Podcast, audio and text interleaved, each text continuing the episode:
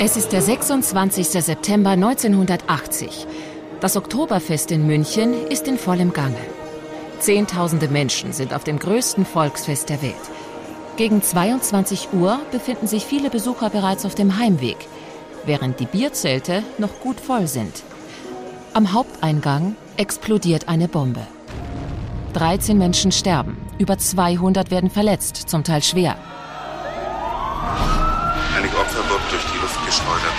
Der Anschlag hat inzwischen zwölf Todesopfer gefordert. Es gab einen riesigen Feuerball. Das Ganze hat die Straße unheimlich erschüttert. Die Explosion erfasste die Menschen in einem Kreis von 50 Metern. Knapp 22 Stunden nach dem Bombenanschlag auf das Münchner Oktoberfest herrscht über Täter und Motive noch immer Unklarheit. Der Anschlag gilt als schwerster Terrorakt der deutschen Nachkriegsgeschichte. Die ersten Ermittlungen werden 1982 abgeschlossen, in denen Gundolf Köhler, ein junger Mann aus Donaueschingen als Einzeltäter festgestellt wird. 40 Jahre später will Moderator Rainer Maria Jilk mehr über das Attentat wissen.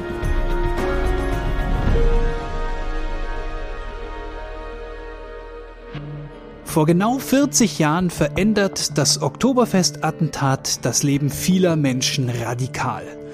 Die Bundesrepublik steht unter Schock. Aber eigentlich nur kurz. Aus heutiger Sicht wirkt das auf mich irgendwie befremdlich. Mein Name ist Rainer Maria Jilk und ich bin damals gerade mal zwei Jahre alt und bekomme davon überhaupt nichts mit. Ich wohne auch in Augsburg, das ist eine gute halbe Stunde weg von München und die Gasthofer Kirchweih, die reicht mir zu der Zeit auch noch mit einem kleinen Bierzelt und fünf Fahrgeschäften. Was mich wundert, dieses schwere Attentat, eine echte Katastrophe, ist irgendwie vergessen worden. Wenn ich heute jemanden in meinem Alter frage, weißt du, was damals beim Oktoberfest-Attentat passiert ist, dann verwechseln das viele im besten Fall mit dem Anschlag auf die israelischen Athleten bei Olympia 72, auch in München. Vor fünf Jahren recherchiere ich zum ersten Mal für eine Reportage zum Oktoberfest-Attentat und finde einen bis dahin ungeklärten Kriminalfall. Wer war der Täter? War er wirklich allein? Hatte er Helfer? Was war sein Motiv? Warum eine Bombe am Ausgang des Oktoberfests und nicht in einem der Zelte? Warum verschwinden bei den Ermittlungen wichtige Beweismittel? Wurden Fehler in den Ermittlungen gemacht? Vielleicht sogar absichtlich? Warum glauben viele nicht an die offizielle Version des Abschlussberichts der Soko Theresienwiese?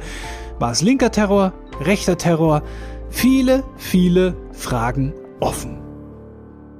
Und schon bei der ersten Betrachtung des Falles merkt man, da stimmt doch irgendwas nicht. Warum ist ein so wichtiger Fall in der Geschichte der Bundesrepublik Deutschland nicht wirklich gelöst? Wir schauen uns das zusammen mal ganz genau an, denn nicht nur ich will wissen, was da wirklich passiert ist. Um sich die Sachen genauer anzuschauen, brauche ich ein bisschen Zeit. Und auf die Reise nehme ich euch, nehme ich Sie mit. Zehn Folgen lang. Wir werden mit Zeitzeugen sprechen, mit Überlebenden, mit Ermittlern, mit Helfern und Journalisten und Experten. Natürlich beginnt unsere Suche im Internet. Schnell stoße ich da auf ein paar wenige Journalisten, die den Fall zum Teil seit Jahrzehnten verfolgen. Es gibt bereits Bücher zum Attentat, es gibt viele Reportagen, bei YouTube gibt es ein paar davon, aber ehrlich gesagt gar nicht mal so viele. Ich finde Zeitungsartikel und dazu wilde Mutmaßungen und Verschwörungstheorien.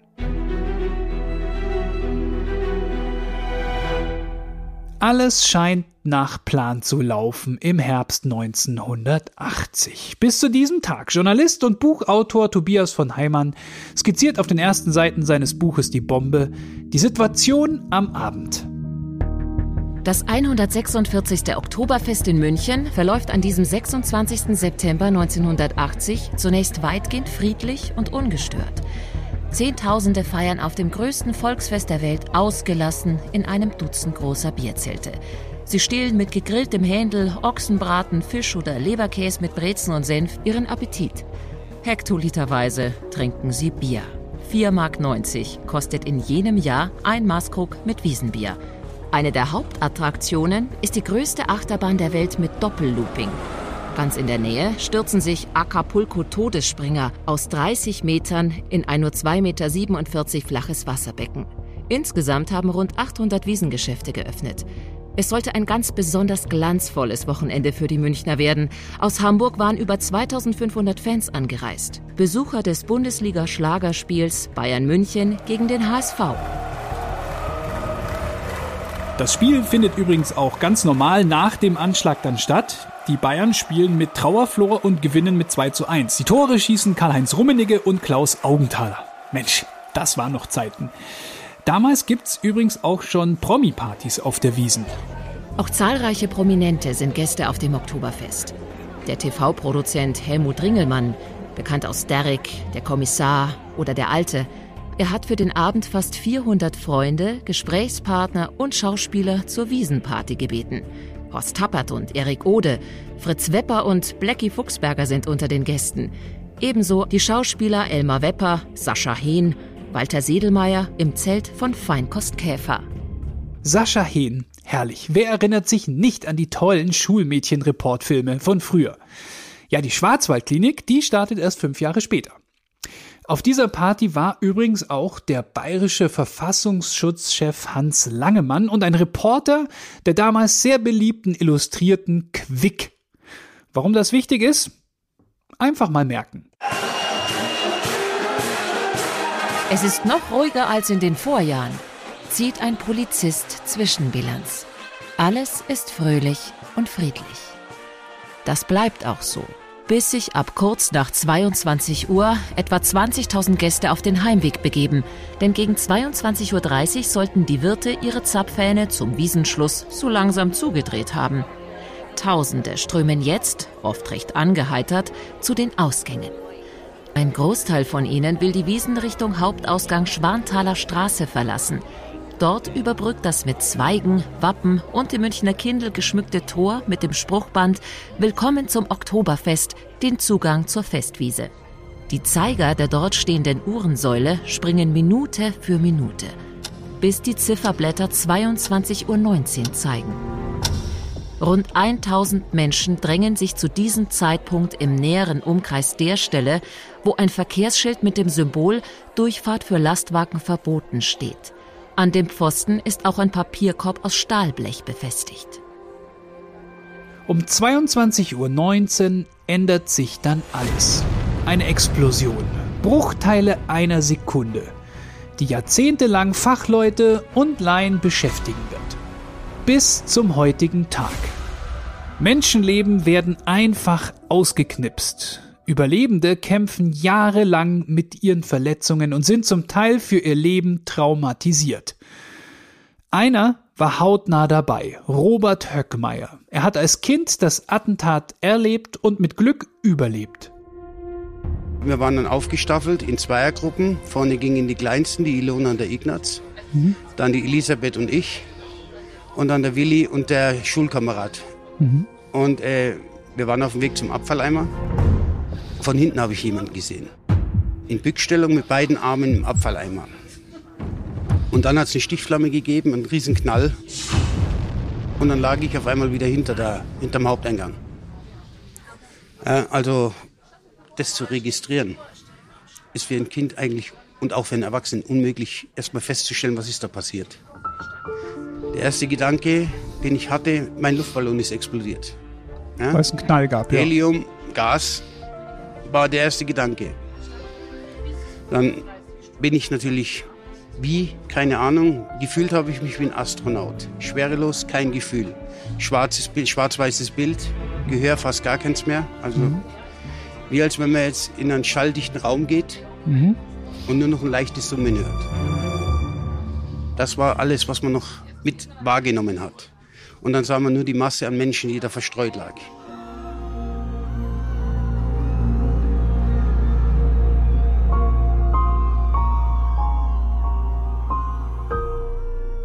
Mit dem Überlebenden Robert Höckmeier sprechen wir gleich in der nächsten Folge dieser Reihe noch intensiver. Was ein weiterer wichtiger Zeuge gesehen hat, fasst Ulrich Chaussy, ein Journalist vom Bayerischen Rundfunk und eine der Koryphäen in Bezug auf das Oktoberfest-Attentat, in seinem Buch Oktoberfest, das Attentat zusammen. Frank Lauterjung Ein Zeuge, der noch eine sehr wichtige Rolle im ganzen Fall spielen wird, war etwa um Viertel nach neun Uhr abends kurz entschlossen zu einem kleinen Wiesenbummel aufgebrochen. Er wollte Luft schnappen und Leute beobachten. Es war Viertel nach zehn, als er einen jungen Mann wieder sah, der ihm gleich nach seiner Ankunft unten an der Brausebadinsel schon aufgefallen war und den er deswegen für ein paar Minuten aufmerksam beobachtet hatte. Herr Lauterjung erzählt. Von meinem Standpunkt aus sah ich, dass der bereits früher von mir beobachtete Mann mit dem Wuschelkopf sich in südlicher Richtung bewegte. Ich sah ihn, als er sich etwa auf der Höhe des Fahrbahnrands befand, und zwar nicht weit vom späteren Detonationszentrum entfernt. Ich hatte freie Sicht auf ihn. In seiner linken Hand trug er das Köfferchen, in der rechten Hand die Plastiktasche. Ich habe seine Augen wieder gesehen. Er hatte schreckhafte, angstvolle Augen.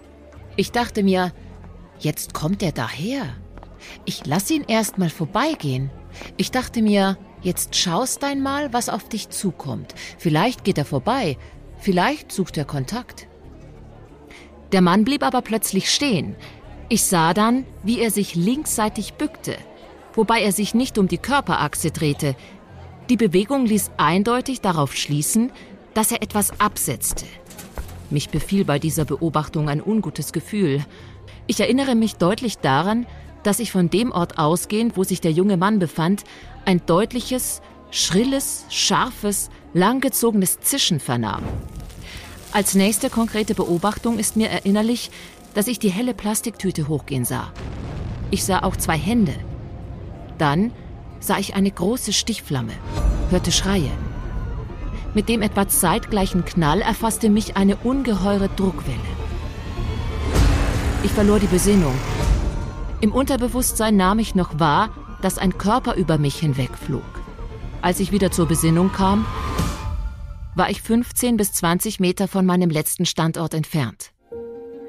Frank Lauterjung konnte sich an das eierschallfarbene Hemd, die Jeans und die Jacke erinnern, die dieser junge Mann mit der schweren Plastiktüte in der einen und dem kleinen Koffer in der anderen Hand trug. Der Vernehmungsbeamte wollte wissen, warum sich Frank Lauterjung all dies so genau gemerkt hatte. Der gab zurück, er mustere als Homosexueller einen Mann genauer als andere Menschen. Das schreibt eben Ulrich Chaussy in seinem Buch. Lauter Jung hatte Gundolf Köhler beobachtet, den jungen Mann, der uns alle zehn Folgen dieser Reihe noch beschäftigen wird, den mutmaßlichen Täter. Für alle, die sich gerade wundern, warum die sexuelle Neigung des Zeugen im Protokoll steht, das liegt nicht etwa am prüden Bayern, sondern am Treffpunkt der beiden, das Brausebad, direkt vor dem Oktoberfesteingang. Es hat überhaupt nichts mit der Wiesen zu tun, das ist immer da. Es war früher mal eine öffentliche Badeanstalt, dann eine öffentliche Toilette und ist mittlerweile ein Café. Und damals eben ein bekannter Treffpunkt für schwule Männer. Ein Detail ist auch noch ganz interessant. Lauterjung beschreibt den Täter Gundolf Köhler als Wuschelkopf. Weiter im Buch von Ulrich Chaussy. 14 Meter östlich des Explosionszentrums fanden die Polizeibeamten den Toten, den die Bombe am schlimmsten verstümmelt hatte.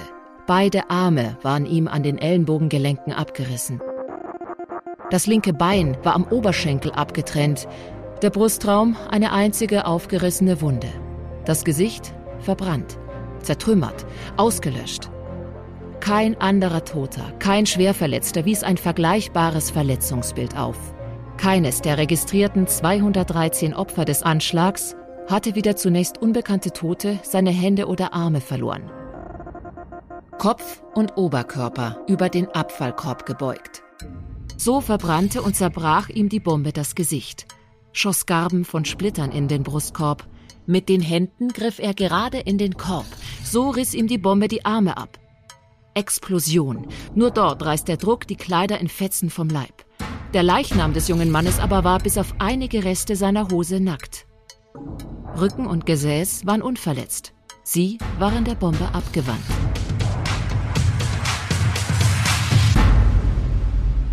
Und einen Tag später, also am Samstag, den 27.09.1980, strahlt die Tagesschau die ersten Erkenntnisse zum Attentat aus. Meine Damen und Herren, guten Abend. Auch knapp 22 Stunden nach dem Bombenanschlag auf das Münchner Oktoberfest herrscht über Täter und Motive noch immer Unklarheit. In die Ermittlungen haben sich inzwischen Sprengstoffexperten des Bundeskriminalamtes sowie Generalbundesanwalt Rebmann eingeschaltet.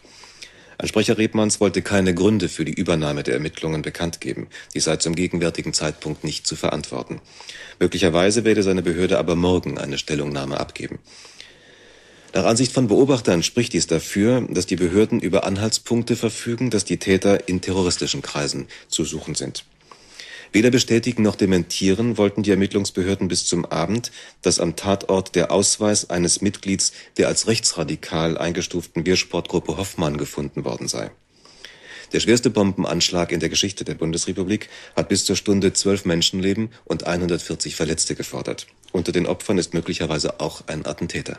Die Tagesschau ist noch ganz vorsichtig mit Mutmaßungen. Die Wehrsportgruppe Hoffmann wird zum ersten Mal in Verbindung mit dem Attentat gebracht. Die Bombe war in einem Abfallkorb versteckt. Der Sprengstoff, etwa drei Kilo und hochbrisant, explodierte in einem dickwandigen Gussrohr. Es entstand kein Krater, vielmehr wirkte die Bombe flächig und deswegen so verheerend. Der Druck war in den umliegenden Festzelten zu spüren, der Knall noch in mehreren Kilometern Entfernung zu hören. Rettungswagen und Notarztfahrzeuge fuhren 147 Einsätze. Es dauerte etwa eine Stunde, bis alle Verletzten in Krankenhäusern untergebracht waren. Die Polizei drängte Schaulustige zurück und riegelte den Tatort ab. Ein Taxifahrer schildert das Geschehen so. Es gab einen riesigen Feuerball. Das Ganze hat, hat das Taxi und die Straße unheimlich erschüttert. Ich habe dann sofort über Funk äh, sämtliche Not, verfügbare Notärzte angerufen äh, oder herkommen lassen bin dann rausgerannt und habe versucht, die Leute zu den Schwerverletzten äh, hinzudirigieren, weil totale Konfusion war. Wenige Stunden nach dem entsetzlichen Anschlag ging das größte Volksfest Europas weiter. 600.000 Menschen wurden zum Wochenende erwartet. An der Explosionsstelle haben Münchner Bürger Blumen niedergelegt. Ihre Handzettel mahnen, hier starben gestern Menschen. Nach einem Beschluss der Stadt München soll das Oktoberfest wie geplant bis zum 5. Oktober weiterlaufen, allerdings unter verstärktem Polizeischutz. Nur am kommenden Dienstag, dem Tag der Trauerfeier, soll es für 24 Stunden unterbrochen werden. Schon irre. Das Oktoberfest geht einfach weiter. Und wie? Wiesenwirte und Schausteller verzeichneten einen Zustrom wie kaum zuvor. Bei den Riesenrädern, Karussells oder Geisterbahnen herrschte keine Trauerstimmung, sondern Hochbetrieb wie in den letzten Jahren. Auch viele Fußballfans machten noch einen Bummel vor dem Bundesligaspiel. Die Wiesenwirte haben heute beschlossen, nur gedämpfte Musik zu spielen. Die Kapellen sollten die Stimmung nicht anheizen. Inzwischen sind bei der 40-köpfigen Sonderkommission des Landeskriminalamtes mehr als 60 Hinweise aus der Bevölkerung eingegangen. In dieser Nachrichtensendung der Tagesschau von einem Tag danach ist schon alles drin, was auch uns beschäftigen wird. Der Täter, die Opfer, die Bombe, der Rettungseinsatz, der Terror, die Ermittlungen und die Politik. Ich treffe den Journalisten und Buchautor Tobias von Heimann kurz nach den Corona-Lockerungen im Biergarten in München. Und dort ordnet er die Reaktionen kurz nach dem Attentat ein. Als hier in München auf dem Oktoberfest die Bombe explodierte. Diese Bombe kam für nahezu alle buchstäblich aus heiterem Himmel, aber ist sofort für, muss man sagen, propagandistische Zwecke genutzt worden, gerade von Franz Josef Strauß. Und das in einem Ausmaß, das aus heutiger Sicht sehr, sehr überraschend ist. Also er hat ja auch einen Tag nach dem, nach dem Anschlag in der Welt am Sonntag, am übernächsten ist es dann veröffentlicht worden, einen Kommentar geschrieben, wo er selbst sagte, ja, ich erhalte hier seit Monaten Warnungen oder Hinweise, man muss vor den Wahlen mit einem Anschlag rechnen. Ob der Anschlag jetzt von links oder, also von der RAF, von links oder von, von rechts kommt, spielt keine Rolle. Die Linken haben damit angefangen und sein Vorwurf ging dann Richtung Bundesregierung, sozialliberal, dass die nicht hart genug durchgreifen und die Sicherheitsbehörden eher schwächen, dass sie nicht hart genug durchgreifen gegen Extremisten aller Art.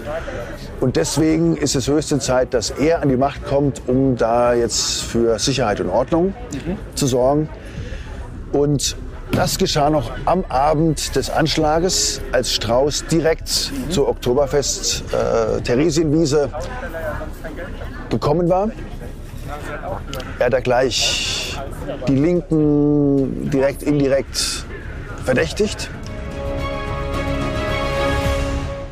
Die Ermittler beginnen sofort mit ihrer Arbeit. Klaus Pflieger ist einer von ihnen, geschickt von der Bundesanwaltschaft in Karlsruhe.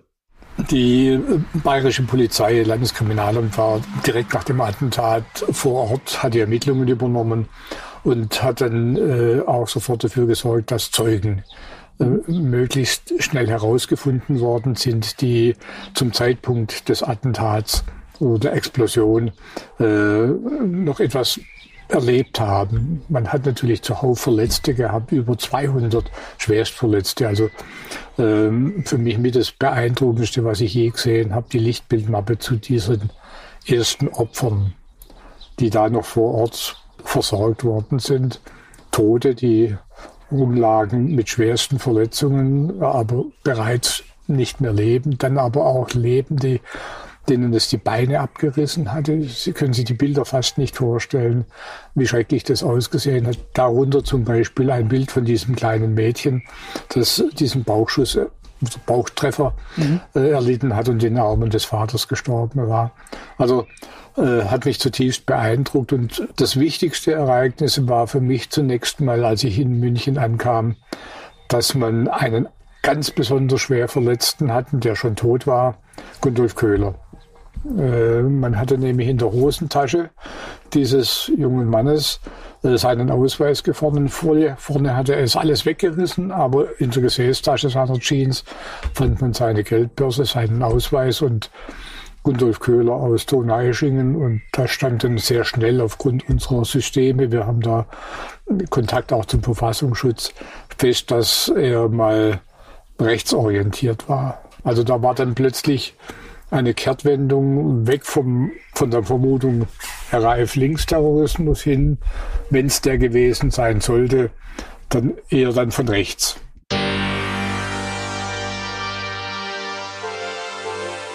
Die Hochzeit der RAF war ja auch eigentlich schon vorbei.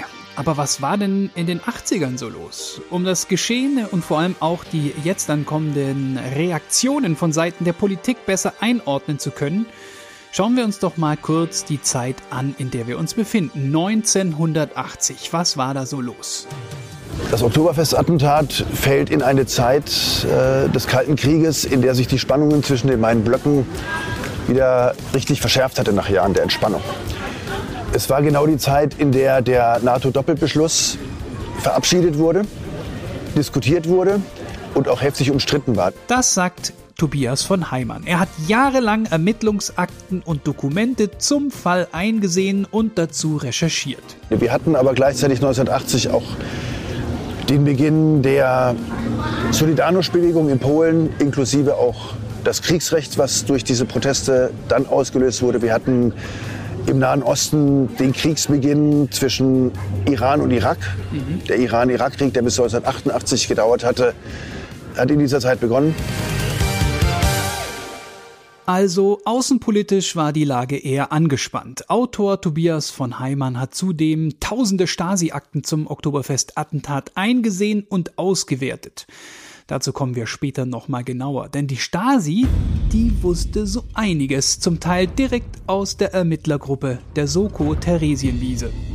Hinzu kam noch, dass das Jahr 1980 geprägt war durch einen sehr, sehr zugespitzten Bundestagswahlkampf. Mhm. Am 5. Oktober 1980 waren die Bundestagswahlen angesetzt.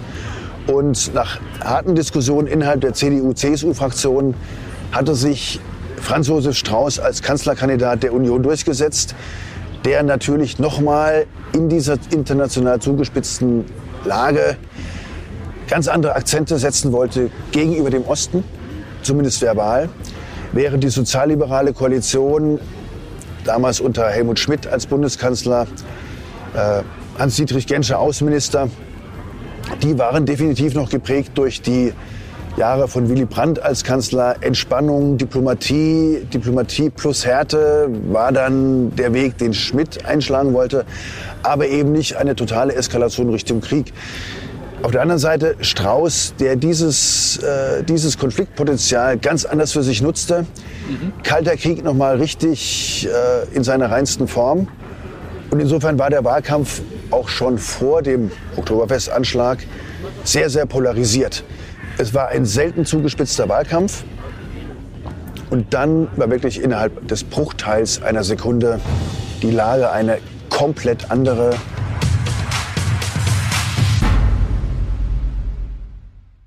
Die Bombe platzt also in die heiße Phase des Wahlkampfes 1980. Zufall? Franz Josef Strauß gegen Helmut Schmid. Ich weiß, viele denken jetzt, ja klar, der Rainer, der ist Bayer, der hätte jetzt gern Franz Josef als Kanzler gesehen. Da muss ich allerdings äh, fast schon enttäuschen, denn ich halte überhaupt gar nichts von bayerischen Kanzlern und Königen. Weder Strauß noch Stoiber 2002 oder jetzt vielleicht Söder sind aus meiner Sicht geeignete Kanzlerkandidaten gewesen. Aber das nur so am Rande. Und Franz Josef Strauß war ein echter Wahlkämpfer. Auf seinen Veranstaltungen kam er oft richtig ins Schwitzen, wenn er sich in Rage geredet hatte. Bei den Wahlwerbespots war er ganz zahm, aber durchaus entschieden.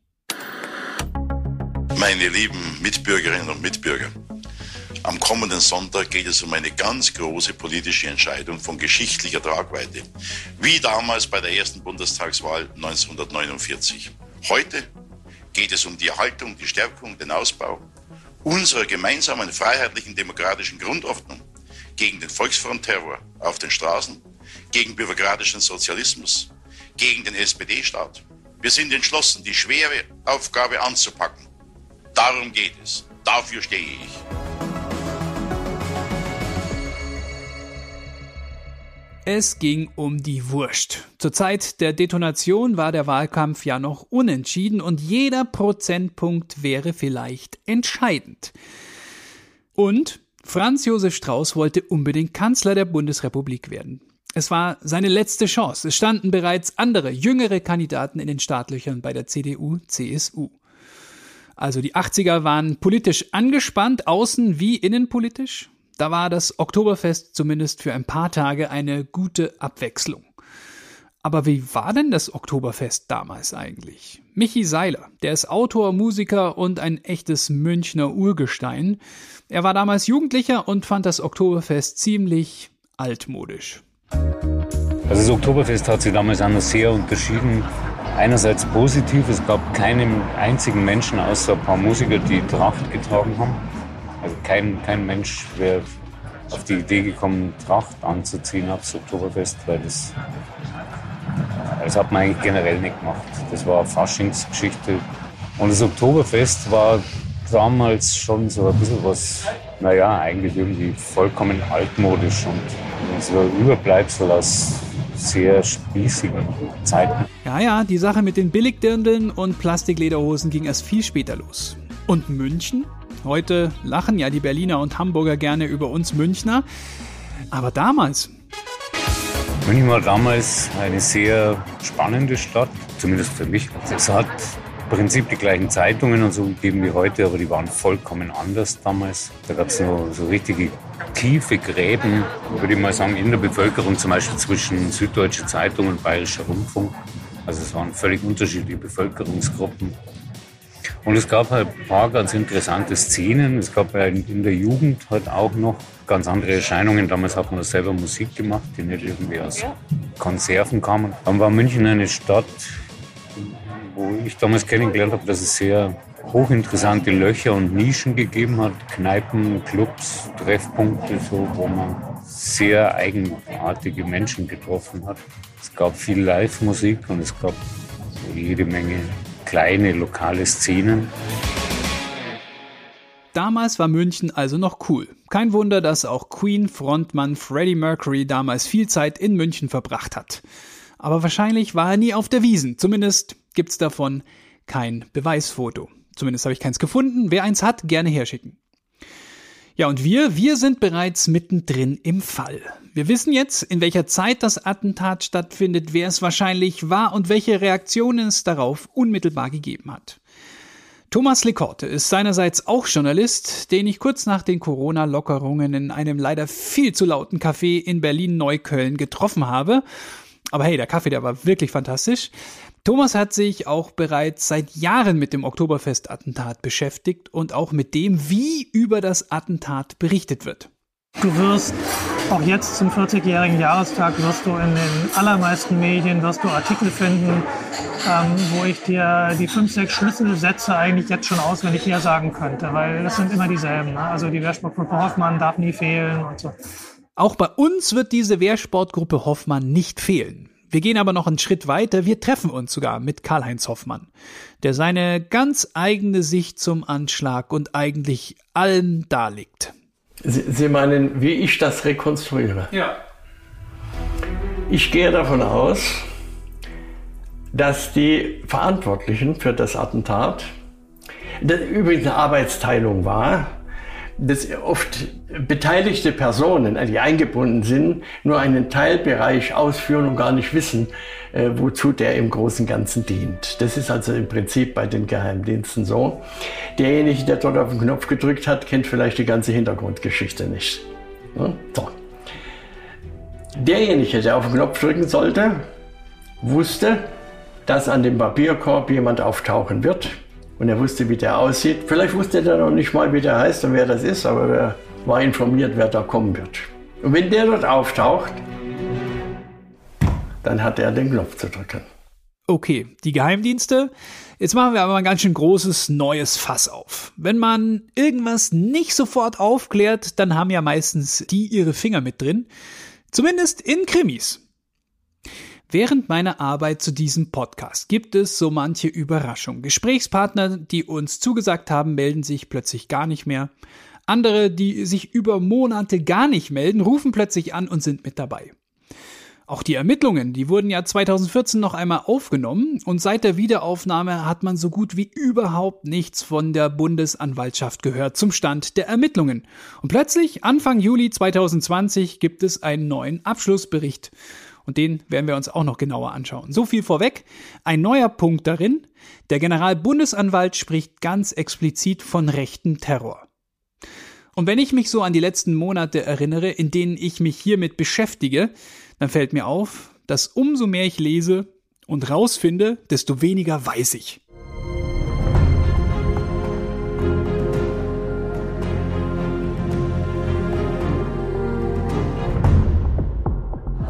Also das Erste, was du bemerkst, wenn du dich genauer mit diesem Attentat beschäftigst, das ist anderen wie Schussi auch so gegangen, das, was am Anfang ziemlich klar scheint, äh, rinnt dir durch die Hände wie Sand mit der Zeit. Also je mehr Details du erfährst, desto unsicherer wirst du eigentlich, was steckt wirklich dahinter.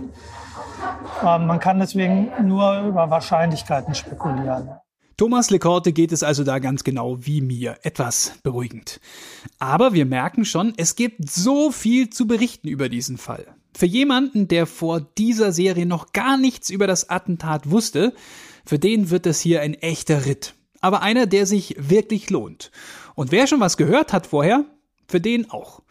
Wir machen das jetzt ganz langsam Schritt für Schritt und wir nehmen uns ein bisschen Zeit für die neun kommenden Folgen. In der nächsten treffen wir Sanitäter, die damals versucht haben, die Menschen zu retten. Wir sprechen mit einem Notarzt über Terrorlagen und der Augenzeugenbericht eines Überlebenden wird uns ziemlich mitnehmen.